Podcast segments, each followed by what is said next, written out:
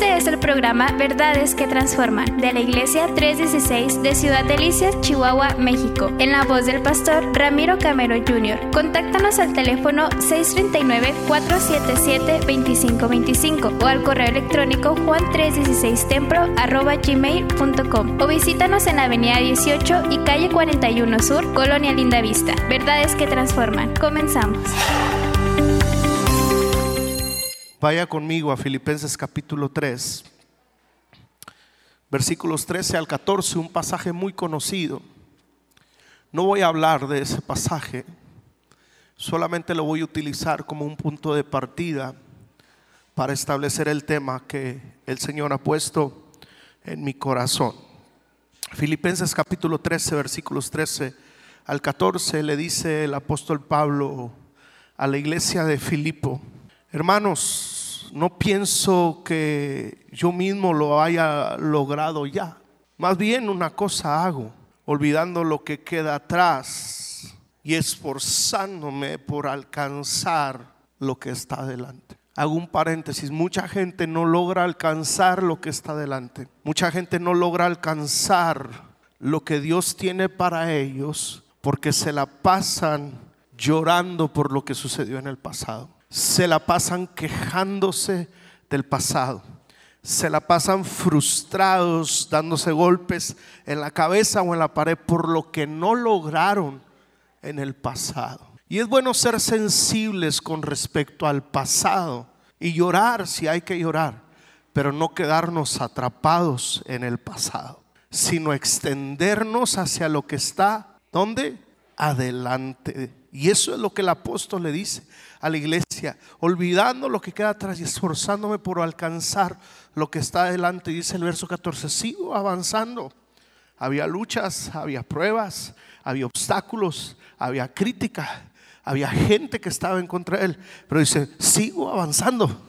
Dice, hacia la meta para ganar el premio que Dios ofrece mediante su llamamiento celestial en Cristo Jesús.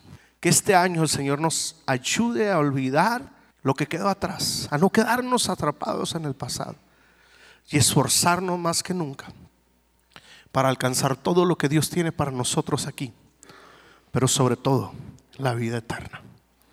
Como lo dije al principio, solo quiero utilizar esta escritura como un punto de partida para lo que quiero compartir en esta hora. He titulado el mensaje de hoy, el primer mensaje del año, resoluciones espirituales para el nuevo año. Es decir, resoluciones espirituales para este 2023. Usualmente cuando comienza un año nuevo, incluso antes de que el nuevo año comience, nosotros en nuestra mente comenzamos a hacer resoluciones para Año Nuevo. Algunos son un poco más organizados y disciplinados y anotan, hacen una lista de sus cinco cosas que quieren lograr en el año que viene, de sus diez resoluciones para el año que viene. Y, usualmente, pues esas resoluciones eh, son normalmente resoluciones de vida, pudiésemos decir, resoluciones que tienen que ver en cuanto a nuestro físico, eh, resoluciones que tienen que ver en cuanto a nuestra carrera profesional, resoluciones materiales. Y sé que los que aman a Dios, en algunos casos, pues resoluciones espirituales, ¿verdad? Voy a orar más, voy a leer la palabra más. Pero yo quiero en esta hora hablar no de las resoluciones que ustedes ya tienen, sino hacerle una propuesta de tres resoluciones espirituales y no dejando a un lado la importancia que las otras pudiesen tener. ¿verdad? Eh, por ejemplo, yo mañana eh, pretendo, con la ayuda de Dios, ir al gimnasio, ¿verdad? Eh, si no voy, invíteme unos burritos, por favor. Pero todos decimos, voy a bajar de peso, voy a bajar 5 kilos, voy a bajar 10 kilos. Me llamaba la atención hace unos días que vi un sticker o un meme que decía, este 2022 tenía propuesto bajar 5 kilos. Dice, y cuando me peso solamente me faltan 10. O sea, usualmente nos hacemos resoluciones que, que, no podemos alcanzar. Pero ya sea que usted haya resuelto bajar de peso, ir al gimnasio, caminar, ahorrar, pasar más tiempo con la familia, eh, jugar con sus hijos, crear momentos valuables, memorables con su familia, sea cual sean esas resoluciones, yo sé que son buenas.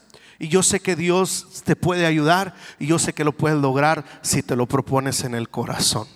Pero este año nuevo que inicia, yo quisiera que consideráramos el abrigar la idea en cada uno de nosotros y ser realistas y, le roguemos a Dios para que este año sea de grandes logros, pero no solamente logros físicos, materiales, profesionales, sino que tengamos logros espirituales. Y yo quiero proponerte tres resoluciones. La primera, la primera resolución tiene que ver con ser cristianos completos. Ser cristianos completos. ¿Por qué digo ser cristianos completos? Porque tristemente muchas personas que se llaman cristianos, pues son cristianos a medias. Algunos son cristianos de nombre. Y yo no he venido a, a insultar, a señalar a nadie, no, yo he venido a motivarte a que no seas un cristiano a medias, ni mucho menos un cristiano de nombre, sino que seas un cristiano completo. Dile a la persona que está a tu lado, vamos a ser cristianos completos este año. La pregunta que surge aquí es, ¿cómo logro ser un cristiano completo? ¿Verdad? ¿Cómo logro ser un cristiano completo? Vayamos paso por paso. El primer punto para no ser un cristiano, para, para ser un cristiano completo, pues es no jugar a la iglesia. No jugar a la iglesia. Muchos, tristemente, caen, válgame, en ese juego, y válgame la redundancia, en ese juego de jugar a la iglesia. Muchos incluso pueden caer en el error de que la iglesia pues es un, un club social y la iglesia no es un club social. La iglesia es una institución. La iglesia es algo que Dios instituyó desde el principio. La iglesia es algo que tiene vida. La iglesia es la novia de Cristo aquí en la tierra. La iglesia tiene poder, la iglesia tiene influencia. La iglesia no se compara con ninguna otra, incluso institución terrenal, con ningún club social, porque si usted lee la Biblia, solamente cuando Cristo habla de la iglesia, cuando Dios se refiere a la iglesia, dice que ni las puertas del infierno prevalecerán en contra de la iglesia. La iglesia no se puede comparar con ningún otro lugar. Y cuando nosotros jugamos a la iglesia, es decir, caemos en ese juego de engañarnos a nosotros mismos, que yendo una vez al mes, que yendo cada 15 días a, la iglesia, con eso voy a estar bien, pero no es así. Fíjese, y en un momento voy a hablar un poco más de esto, pero fíjese lo que dice la Biblia en Apocalipsis 3, versículo 1. Apocalipsis 3, 1 dice, escribe al ángel de la iglesia de Sardis esto dice el que tiene los siete espíritus de Dios y las siete estrellas. Y le dice a la iglesia de Sardis el Señor, conozco tus obras, tienes fama de estar vivo, pero en realidad estás muerto. No se refiere a una persona, se refiere a una iglesia en general, obviamente una iglesia donde hay personas. Y muchos cristianos pueden tener la apariencia, como la iglesia de Sardi, de pretender que están vivos. Viniendo, apareciéndose, apoyando de cuando en cuando, dando de cuando en tanto, de cuando en, en cuando, para no verme por completo desaparecido. Y pueda que en vez de intentar agradar a Dios, estás buscando tener cierta apariencia delante de las personas. Pero a Dios no le interesa tu apariencia. Dios conoce nuestro corazón. Y los pastores y las personas que estamos cerca de Dios, vemos el corazón de las personas. Sus otras acciones hablan más que mil palabras. La estabilidad de su familia habla más que mil palabras. Sus decisiones hablan más que mil palabras. Con quién te juntas, cuánto, cada cuánto estás cambiando de trabajo, qué tan endeudado estás. Tus malas decisiones no reflejan tu apariencia. Tus malas decisiones hablan de quién eres en realidad. Y tu apariencia no engaña a nadie, no engaña a Dios. Y Dios le dice a esta iglesia, tiene la apariencia de que estás vivo, pero estás muerto. Y que Dios nos ayude en este año con esta primera resolución que tiene que ver con ser cristianos completos. Y el primer paso para ser un cristiano completo es no jugar a la iglesia, no jugar a la iglesita, sino comprometerme con la iglesia Señor. El segundo punto tiene que ver con no tomar la gracia divina como una cosa barata. Y en un momento explico más esto, pero quisiese leer Efesios capítulo 2, versículo 8. Efesios capítulo 2, verso 8, le dice Pablo a la iglesia de Éfeso, porque por gracia ustedes han sido salvados mediante la fe. Esto no procede de ustedes sino que es regalo de quién? De Dios. Ahora, en este punto yo hablo de no tomar la gracia divina como cosa barata. Hemos sido salvos por gracia. ¿Qué es la gracia? El favor inmerecido de Dios. Yo le he hecho muchas veces esta ejemplificación o ilustración. Misericordia es Dios no darnos lo que merecíamos, porque merecíamos ser castigados merecíamos morir por causa del pecado. Pero Cristo Jesús tuvo misericordia, ¿cómo? Tomando nuestro lugar y no dándonos lo que merecíamos. Pero aparte de tener misericordia y no darnos el castigo que merecíamos, tuvo gracia. ¿Y en qué consiste la gracia? En que a pesar de que merecíamos ser castigados, no nos castigó y todavía aún más nos salvó y nos dio vida eterna y nos dio toda bendición espiritual en los cielos, en la tierra, toda bendición en Cristo Jesús. Eso es gracia. El favor inmerecido de Dios. Ahora, como muchos cristianos saben que la gracia de Dios está vigente, pueden caer en el error de abusar de la gracia de Dios. ¿Cómo? Ah, voy a pecar, al cabo Dios me perdona ah, me la voy a aventar.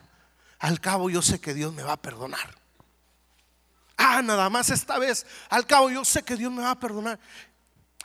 No hay pecado que Dios no pueda perdonar. Y caemos en ese juego de tomar la gracia divina como algo barato. Y la gracia no es algo barato. La gracia es algo que costó muy caro.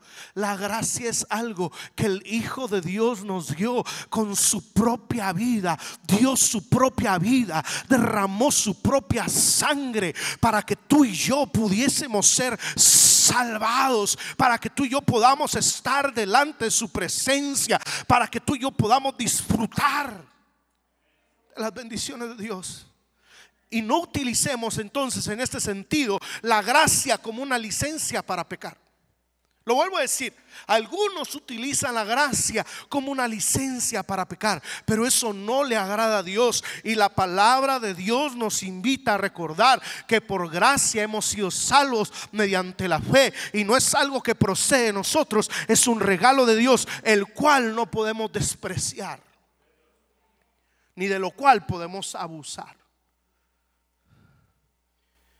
¿Cómo me convierto en un cristiano completo? No jugando a la iglesia, no tomando la gracia divina como una cosa barata, pero número tres, no siendo ruido ni eco religioso. Vamos a la Biblia, Primera de Corintios capítulo 13, versículo 1. Primera carta de Pablo a la iglesia de Corintios, capítulo 13, verso 1. Pablo le dice a la iglesia de Corinto lo siguiente. Si hablo en lenguas humanas y angelicales, pero no tengo amor, no soy más que un metal que resuena, un platillo que hace que ruido. Déjeme darle un poco de contexto breve. En la iglesia de Corinto, el Espíritu Santo se había derramado de una manera súper maravillosa, muy especial. Y había muchos dones espirituales. Había gente que hablaba en lenguas, pero no solamente gente que hablaba en lenguas, gente que interpretaba lenguas, gente que tenía el don de, de profetizar, el don de sanidad.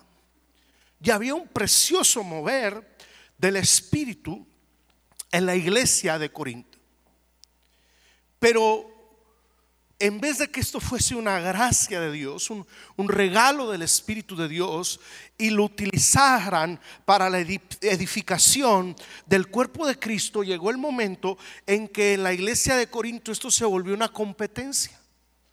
Es decir, a ver quién hablaba más lenguas, a ver quién profetizaba más, a ver quién tenía más unción, a ver quién echaba más demonios fuera, a ver quién hacía más milagros, pero no tenían amor para la comunidad.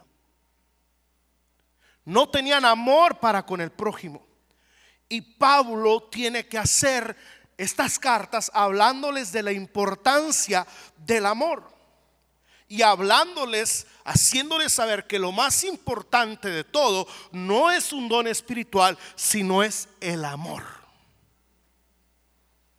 Y a veces como iglesia o cristianos podemos caer en el error de sentirnos espiritufláuticos porque hablamos en lenguas, porque tenemos algún don espiritual y no tenemos gracia y amor para con el que está empezando y batallando. Y no tenemos gracia y amor para con aquel que está débil en la fe. Y no tenemos gracia y amor para con aquel que está teniendo problemas y comenzamos a señalarlo y comenzamos a criticarlo y comenzamos a echarle piedras y comenzamos a, a, hundirlo. Y tristemente por eso muchas personas se van de la iglesia porque en vez de sentirse amados se sintieron señalados. Y Dios no nos mandó a ser policías espirituales viendo a la gente o infraccionando a la gente por sus errores. Dios nos mandó a edificar la iglesia, a sanar la iglesia, a restaurar la iglesia, a levantar al caído, a, amar a aquel que está falto de amor, a motivar y animar a aquel que está desanimado. Y sí corregir, pero con amor. Vuelvo a decir, corregir con amor. Y claro que nosotros como pastores y líderes espirituales disciplinamos a los que están mal y a los que están equivocados. Pero no los disciplinamos como un castigo, sino les disciplinamos para que sean restaurados. Eh, eh, la disciplina es un aprendizaje para que aprendas a reflexionar y a ver en qué te equivocaste y qué es lo que tienes que cambiar. Pero si tú ves la disciplina como un castigo, como algo que te están quitando. No vas a crecer, no vas a salir de eso. En ningún momento la disciplina es un castigo, es una oportunidad para reflexionar, ser restaurado, ser sanado y crecer y salir de aquella prueba de aquella disciplina siendo un mejor cristiano, siendo un mejor líder, siendo una mejor persona. Pero volviendo al punto, no estamos aquí para señalar porque cuando señalamos y nos jactamos de cuántos años yo tengo de cristiano y de cuántas lenguas yo hablo y de cuánto el Señor me revela y de cuánto el Señor me habla por sueños y algunos comen muchos frijoles y sueñan cosas que no son, pero no estoy aquí para jactarme. Todo don y talento que Dios me dio es para edificación del pueblo de Cristo, no para la destrucción del pueblo de Cristo. Y si con mi supuesto don yo estoy destruyendo, entonces estoy y necesito reflexionar. Y necesito cambiar. Y necesito hacer ajustes en mi vida. Y pedirle a Dios que me llene de su amor y de su gracia. Y mostrar ese amor verdadero con los demás. ¿Cuántos dicen amén? Entonces, ¿cómo me convierto en un cristiano verdadero, en un cristiano completo? Primero, no jugando a la iglesia, no tomando la gracia divina como cosa barata y no siendo una persona que hace ruido ni eco religioso. ¿Cuántos dicen amén? La primera resolución, siendo un cristiano completo. Segunda resolución, avanzo. Eh, siendo un instrumento, y esto es muy importante, para la salvación de otros. Y tal vez pudiese entrar en la categoría de ser un cristiano completo, porque un cristiano completo es un verdadero discípulo del Señor. Y un verdadero discípulo del Señor hace, ¿qué hace un discípulo? Discípulos. Sí, diga conmigo, por favor, un discípulo hace discípulos. ¿Qué producen las ovejas? ¿Cómo se reproducen las ovejas haciendo ovejas, verdad? Yo sé que producen leche, pero se reproducen haciendo ovejas. ¿Sí está conmigo? Entonces un discípulo hace discípulos, pero he decidido meterla en esa segunda categoría, ser un instrumento para salvación de otros. ¿Cómo puedo ser un instrumento para salvación de otros? Primero, siendo sincero con el pecador. Si podemos poner e, e, esa diapositiva, por favor. Siendo sinceros con el pecado. Escuche bien, hoy, hoy, en día, ese pasaje de, de Romanos 12, donde Pablo le dice, Romanos 1 y 2, donde Pablo le dice a la iglesia de Roma, que no se conformen a este siglo, sino que sean renovados por medio de su entendimiento, tiene mucha fuerza y validez el día de hoy. Porque Pablo lo que le dice a la iglesia es no se adapten a las costumbres de este mundo. Pablo lo que le está diciendo a la iglesia de Roma, no se adapten a las ideologías contemporáneas, a las ideologías modernas de este tiempo. Pablo lo que le está diciendo a la iglesia de Roma, no vean normal lo que el mundo ve normal. Y sigue siendo ese pasaje el día de hoy toda, toda una realidad. Y, como cristianos podemos caer en el, en el error de comenzar a ver todo tan normal con respecto a la ideología de género. Y no quiero entrar en mucho detalle en eso. Pero viendo normal lo que el mundo ve normal, viendo el pecado de la gente allá afuera, que ahora está legislado y que es válido ante las leyes de un país y, que está legislado y que ya no, ya no hay eh, eh, eh, infracción por, por realizar aquello, que no hay una pena, que no hay un castigo por realizar aquello y, como, como ya está legislado, comienza a haber mucha más libertad y comienza a haber más exposición a aquello y puede llegar el momento en que nosotros como cristianos al adaptarnos a la sociedad comencemos a ver lo que la sociedad, eh, el pecado de la sociedad como normal. Y no, en las cosas de Dios, en la palabra de Dios, lo blanco sigue siendo blanco y lo negro sigue siendo negro. La luz sigue siendo la luz y la oscuridad sigue siendo oscuridad. El pecado sigue siendo pecado y la santidad sigue siendo santidad. El cielo sigue existiendo y el infierno también sigue existiendo. Y eso no lo va a cambiar ninguna legislación, eso no lo va a cambiar ninguna ideología de género, eso no lo va a cambiar ningún pensamiento humanista o posmodernista. Eso lo dice la palabra de Dios. Y nosotros no nos guiamos por lo que está legislado. Claro que nos sometemos a nuestras autoridades, a los gobiernos que Dios ha establecido. Claro que cumplimos con nuestras responsabilidades civiles. Pero no somos inmorales, porque nuestra fe, nuestros valores están basados en la palabra del Señor. Y aunque se legisle la marihuana y sea válido ante las leyes de un país fumar marihuana, es pecado en la palabra de Dios. Pero ya no hablo más de eso, creo que me entendió, ¿verdad? Creo que me expliqué, ¿verdad? Entonces, siendo sincero con el pecador, diciéndole, mira, respeto tu manera de pensar, cada quien piensa como quiere, pero la Biblia dice que en el reino de Dios no entrarán los adúlteros, no entrarán los borrachos, no entrarán los homosexuales, no entrarán los afeminados, no entrarán los que practican todas estas cosas, incluyendo los mentirosos, aún los que se dicen mentiritas blancas.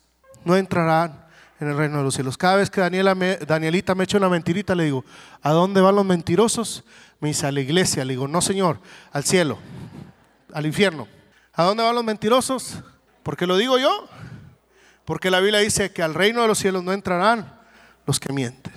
Y hay una lista ahí grande. Entonces hay que ser sinceros con el pecador. Avanzo. Pero también tenemos que tener interés en ver las almas salvadas. O sea, yo no puedo ser egoísta y, de tal manera que diga, ah, pues yo con que me salve, con eso tengo. Si tú te quieres perder, piérdete. eso es ser egoísta. Siempre hay que tener interés por el alma de los demás. Siempre hay que tener interés por el bienestar de los demás. Siempre hay que tener interés por la salvación de los demás. Porque en aquel día Dios me pedirá cuentas de todas las personas que puso a mi alrededor. Y me va a decir, ¿qué le dijiste a Juanito? ¿Qué le dijiste a José? ¿Qué le dijiste a María? ¿Qué hiciste con esas personas que puse en tu trabajo, en tu escuela, en el negocio, en tu vecindad, en tu colonia? ¿Qué vas a hacer con esos vecinos? ¿Qué hiciste con esos vecinos que puse al lado de tu casa? ¿Cuántas veces les hablaste de Cristo?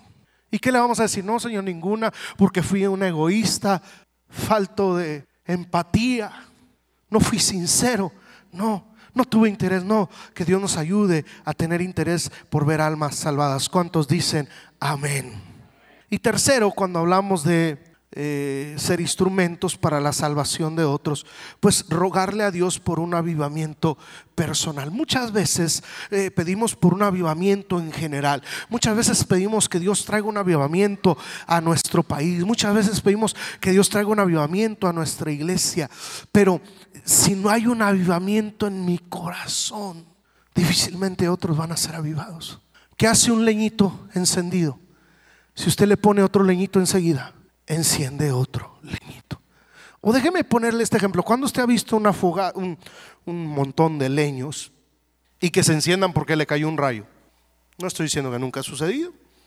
Tal vez si usted lo busca, pudo haber sucedido en algún lugar. En el caso de Elías, los profetas de Baal, de Acera, oró, fuego del cielo descendió y consumió el holocausto. Segunda de Reyes 18. Pero en este caso, si nosotros como leñito nos encendemos y hay un avivamiento en nuestro corazón, otros van a ser influenciados por lo que Dios está haciendo en mi vida. Pero ojo, esto también trabaja a la inversa. Si yo estoy desanimado, si yo me estoy quejando, si yo tengo orgullo, odio, rencor, si yo estoy enojado con el pastor y no estoy de acuerdo con la visión de la iglesia, yo puedo envenenar a otros. Entonces, ¿qué tipo de cristiano voy a ser? ¿El que habla mal o el que aviva a otro? Así es que yo le he sugerido, número uno, eh, la primera resolución, ser cristianos completos. La segunda, ser instrumentos para salvación de otros. Y la tercera resolución, ser fieles a nuestra iglesia. Lo vuelvo a repetir, ser fieles a nuestra iglesia. Y hay una lista ahí también, pequeña, de tres cosas. ¿Cómo soy fiel en mi iglesia? Pudiese haber muchas maneras, pero yo le propongo por lo menos tres. Yo puedo ser fiel a mi iglesia primero en asistencia. Es decir, viniendo a la iglesia. Es decir, estando presente en la iglesia. Estando presente en cada actividad de la iglesia en cada programa de la iglesia. Si es de oración voy a ir, si es jueves general voy a ir, si es domingo voy a ir, si es alguna actividad especial voy a ir, porque la iglesia no se trata solamente de venir el domingo. Y yo sé que algunos están ocupados, pero también sé, porque he estado del otro lugar, que uno hace tiempo y espacio para las cosas de Dios. He estado de empleado en un lugar donde me han exigido trabajar el domingo, donde me han exigido trabajar de 6 de la tarde a, a 6 de la mañana, 8 de la mañana. He tenido trabajos donde he tenido que trabajar 16 horas al día. No crea que se lo digo porque soy pastor y usted dice, ah, los pastores tienen todo el tiempo del mundo. Véngase un día a la oficina, los que han estado aquí cerca de nosotros saben qué tanto trabajo hay en la iglesia. Pero yo le hablo porque también he estado del otro lado. Y aquí está mi esposa de testigo cuando yo tenía un trabajo en Estados Unidos donde trabajaba 16 horas al día.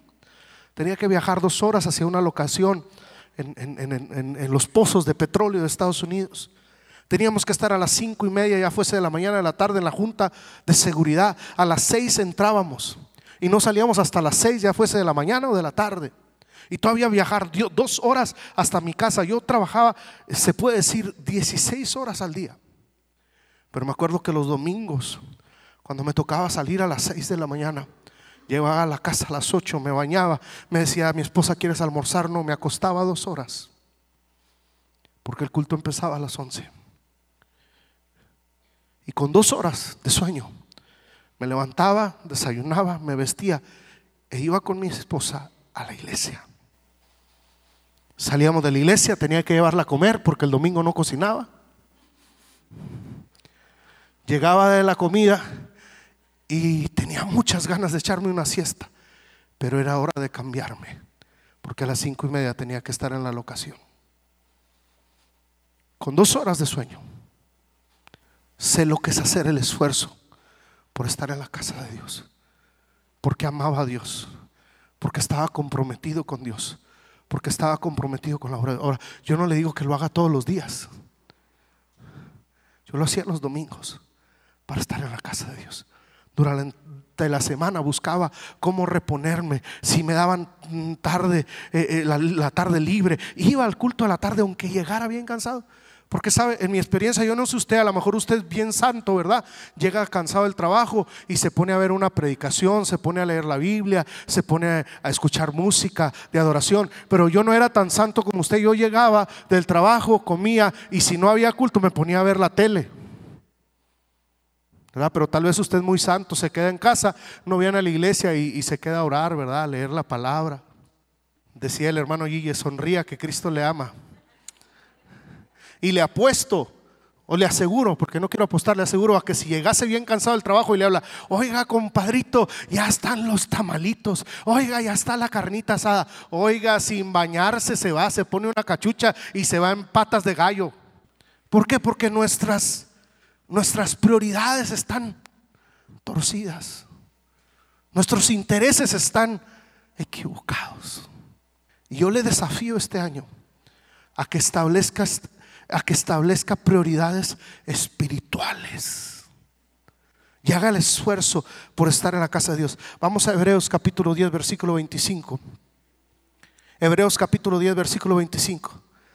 Dice, no dejemos Hebreos 10:25, no dejemos de congregarnos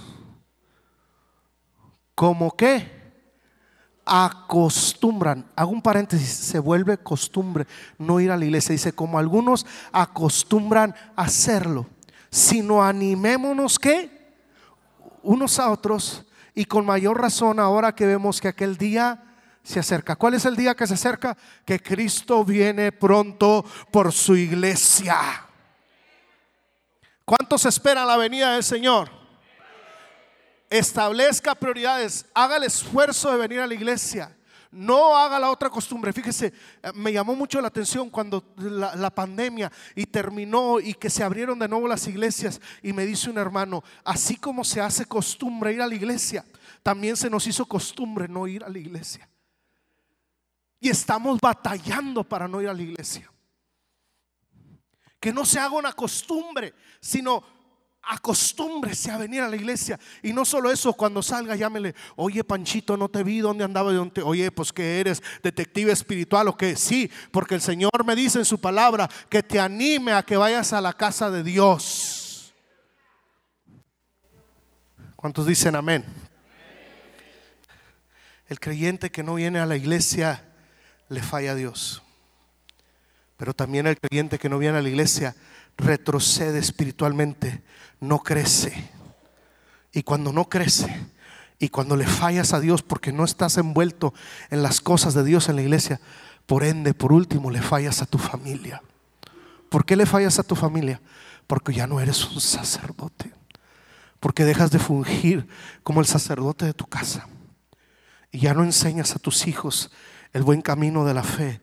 Ya no les enseñas a tus hijos la fe, ya no les enseñas a tus hijos a respetar, ya no les enseñas a tus hijos a valorar las cosas de Dios, ya no les enseñas a tus hijos a tener temor por, la por las cosas de Dios, por la casa de Dios, ya no les enseñas a tus hijos a respetar a sus líderes espirituales, ya no les enseñas a tus hijos la importancia de venir a la casa. Y si tú eh, te conviertes en un cristiano que viene una vez al mes o cada 15 días, ¿qué va a suceder con tus hijos? Van a venir una vez al año.